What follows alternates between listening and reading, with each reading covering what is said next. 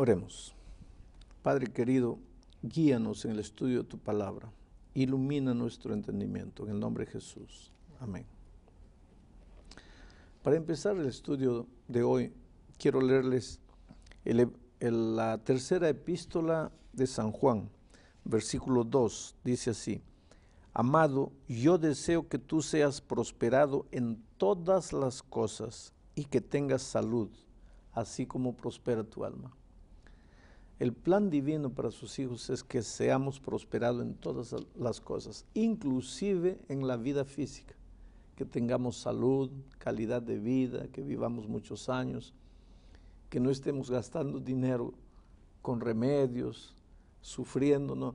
Para poder servir a Dios hay que disfrutar de buena salud y Dios quiere que tengamos buena salud.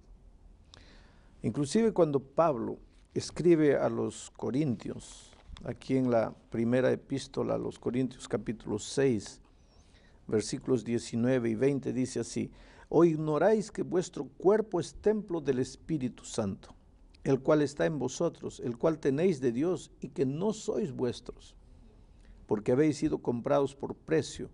Glorificad pues a Dios en vuestro cuerpo y en vuestro espíritu, los cuales son de Dios. Quiere decir que si mi cuerpo es templo del Espíritu Santo, yo tengo que cuidarlo yo no puedo colocar cualquier inmundicia en este cuerpo porque el Espíritu Santo quiere habitar en mí para controlar mi vida. No soy mío. Este cuerpo Dios me lo prestó y yo debo devolvérselo a Él. Mi cuerpo le pertenece a Dios. Por lo tanto, si mi cuerpo le pertenece a Dios, Dios debe haberme en su palabra dado indicaciones de cómo debo cuidar este cuerpo, cómo debo alimentar este cuerpo. La alimentación tiene que ver con el crecimiento de la vida espiritual. ¿Y qué es lo que dice la Biblia al respecto de nuestra alimentación? Vamos al inicio de todo, al capítulo 1 de Génesis, cuando Dios creó a Adán y Eva. Les dio una receta para que se alimentasen.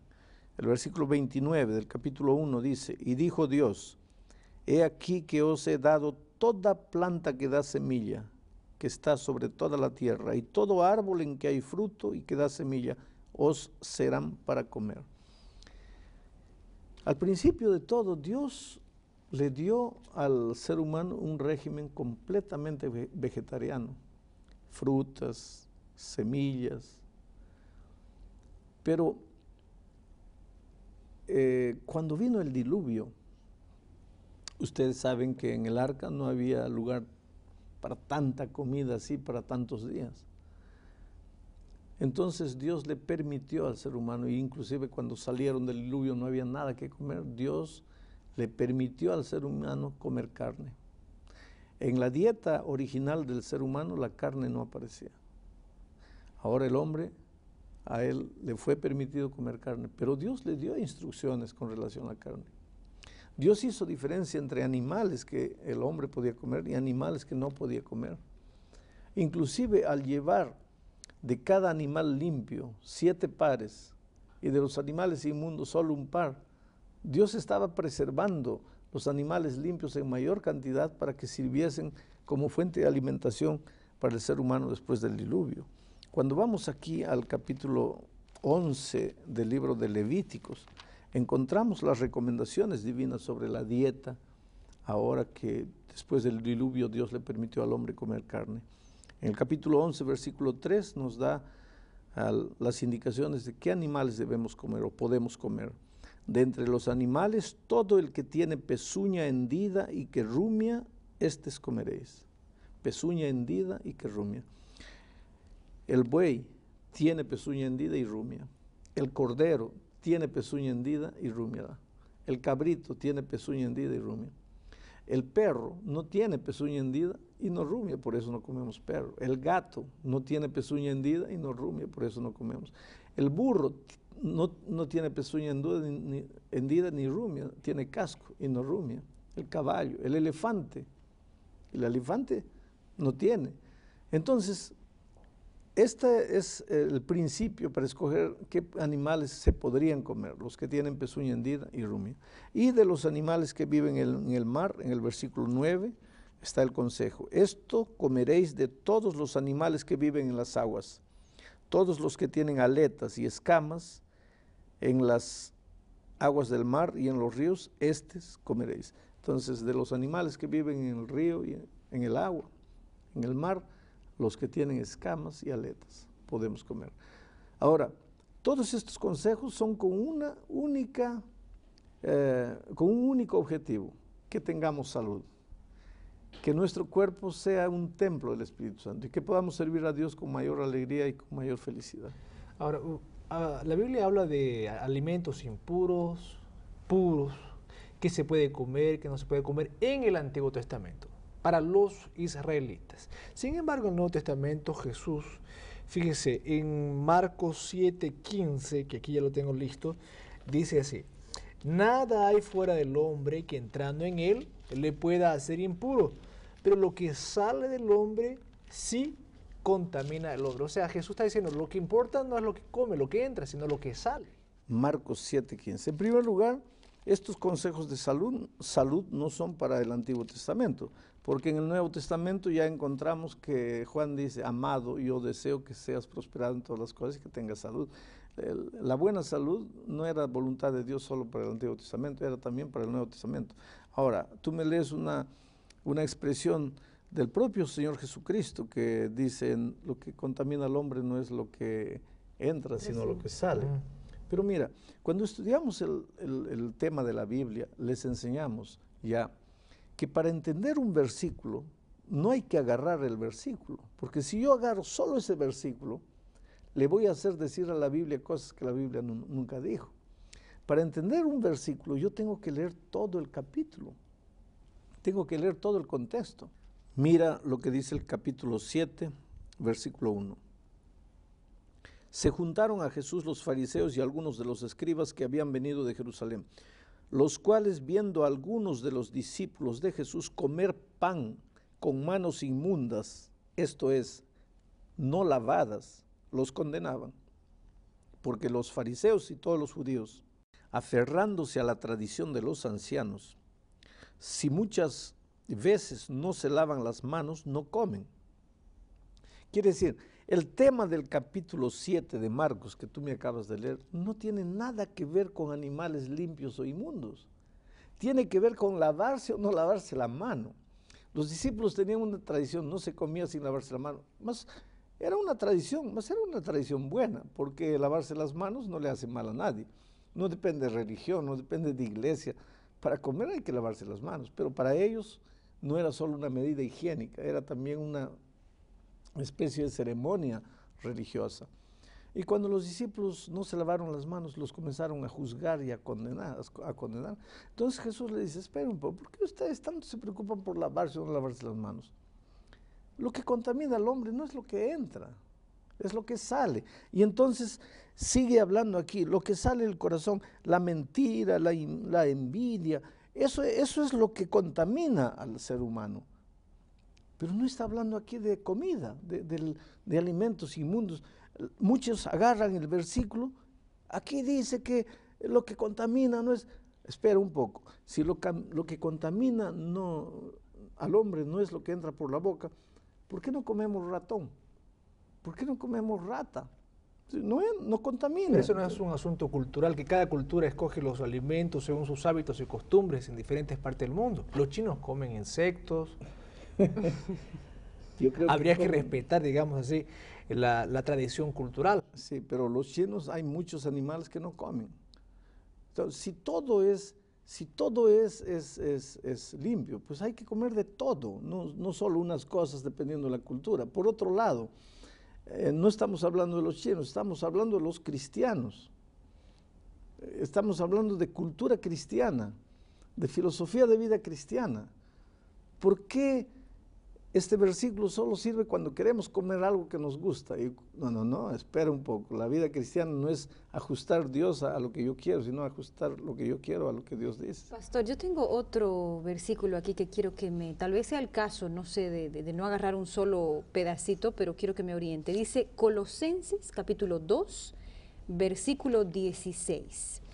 Dice, por tanto, nadie os juzgue en comida o en bebida, o en cuanto a días de fiesta, luna nueva o días de reposo. Dice, por tanto, nadie os juzgue esto no puede dar espacio a decir, bueno, yo puedo comer lo que quiera, nadie me va a juzgar. Muy bien. En realidad nadie tiene que... Yo te diría una cosa, la comida no es un asunto de salvación. Tú no te vas a salvar o perder por comer o por no comer. La comida es un asunto de salud. Si tú puedes salvarte para vivir con buena salud, ¿por qué tienes que salvarte para vivir enfermo? ¿No es mejor vivir salvo y sano que vivir salvo y enfermo? Por otro lado, no es, el asunto no es comida aquí, el asunto es obediencia. Cuando mi apetito está por encima de mi deseo de obedecer a Dios, es evidencia de que no he sido convertido. Ahora, aquí Colosenses 2.16, nuevamente hay que leer el, contexto, no hay que leer solo el texto. Y el versículo 14 dice, anulando el acta de los decretos que había contra nosotros. ¿De qué decretos está hablando aquí? De la ley ceremonial que ya estudiamos en el tema de las dos leyes, la ley ceremonial acabó con la muerte de Cristo. Entonces, entonces, pastor, quiere decir que con la muerte de Cristo también ya puedo comer cualquier cosa. Yo te diría una cosa, si quieres comer cualquier cosa, podrías comer, aunque aquí no está hablando de carnes limpias, inmundas, aquí está hablando de comidas eh, de, ceremonias, de, comidas ceremoniales. Por ejemplo, cuando se, sacrificaba el corderito, la comida era comida como parte de un ceremonial religioso. Todo eso acabó en la cruz cuando el Cordero de Dios vino a, morir por nosotros. Ya no necesitamos estar llevando corderitos todos los días, colocando la mano y comiendo la, carne con, con hierbas amargas. Eso acabó. Aquí no se está hablando de animales limpios o inmundos, aquí está hablando de un ceremonial que llegó al fin. Pero aunque se estuviese hablando de animales limpios e inmundos, y aunque eso no tenga que ver con salvación, no tiene que ver con salud, no tiene que ver con, con vivir con buena calidad de vida y vivir más. Ahora, pastor, hay gente que, que menciona que Jesús comía carne, para aquellos que dicen que comer carne puede hacer mal, y bebía vino. Y hay trechos en la Biblia que dice que Jesús bebía vino. Ese es un buen ejemplo. Mira, no hay evidencia bíblica, no hay evidencia histórica de que el vino que Jesús bebió, que el, vino que Jesús multiplicó en las bodas de Canaán, el vino de la Biblia, sea el vino fermentado que hoy día nosotros tomamos. La evidencia histórica y todo prueba que ese vino era jugo puro de la uva. Ahora, Proverbios dice, no mires al vino cuando rojea, porque la el vino es malo y la cerveza alborotadora. Ahora, ¿cómo la Biblia puede contradecirse? Claro. Si dice una cosa, no puede decir otra cosa. Ahora, si aparentemente se contradice, hay que entender eso que está diciendo en el contexto. Y al entender las cosas en el contexto nos damos cuenta que no tiene nada que ver con comer, de, con tomar bebidas alcohólicas. Tengo otro texto, pastor, que quiero que me aclare un poquito. En la capítulo 10 de Hechos, en la Biblia, eh, cuenta la historia de, Cornelio, específicamente a partir del verso 11 hasta el 14, capítulo 10, desde el 11. ¿Y qué dice ahí? Y dice, y vio el cielo abierto y que descendía algo semejante a un gran lienzo que atado de las cuatro puntas era bajado de la tierra, en el cual había de todos los cuadrúpedos terrestres y reptiles y aves del cielo. Y el verso 13 dice, y le vino una voz, levántate Pedro, mata y come.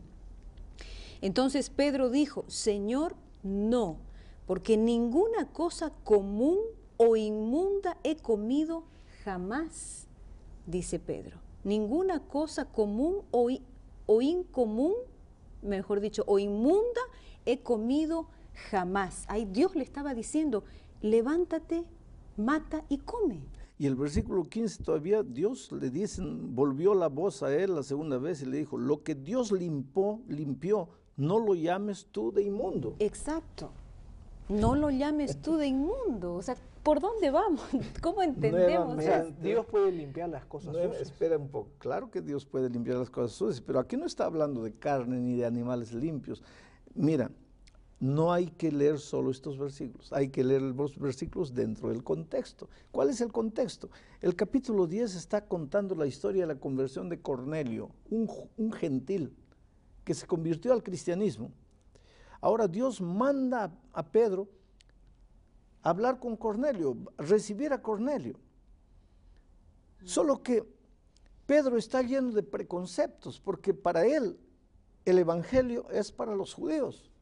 El Evangelio no es para los gentiles. Los judíos tradicionales llamaban a los gentiles de gente inmunda. Y entonces, ahora que va a venir Cornelio a buscar ayuda con Pedro, Dios le presenta una visión a Pedro.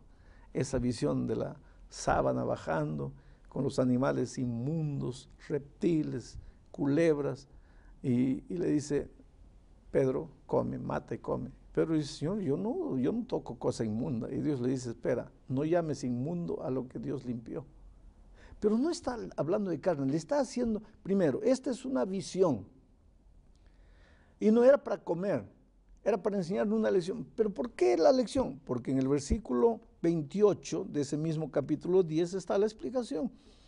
Y les dijo, vosotros sabéis cuán abominable es para un varón judío juntarse o acercarse a un extranjero.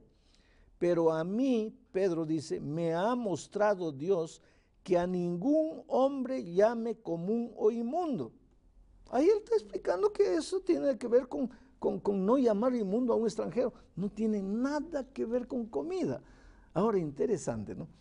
Las personas dicen así, aquí Dios dice lo que Dios ha limpiado, no no, no, no lo considera inmundo. Pero eso se, lo dicen solo para poder comer un, un chicharrón de cerdo.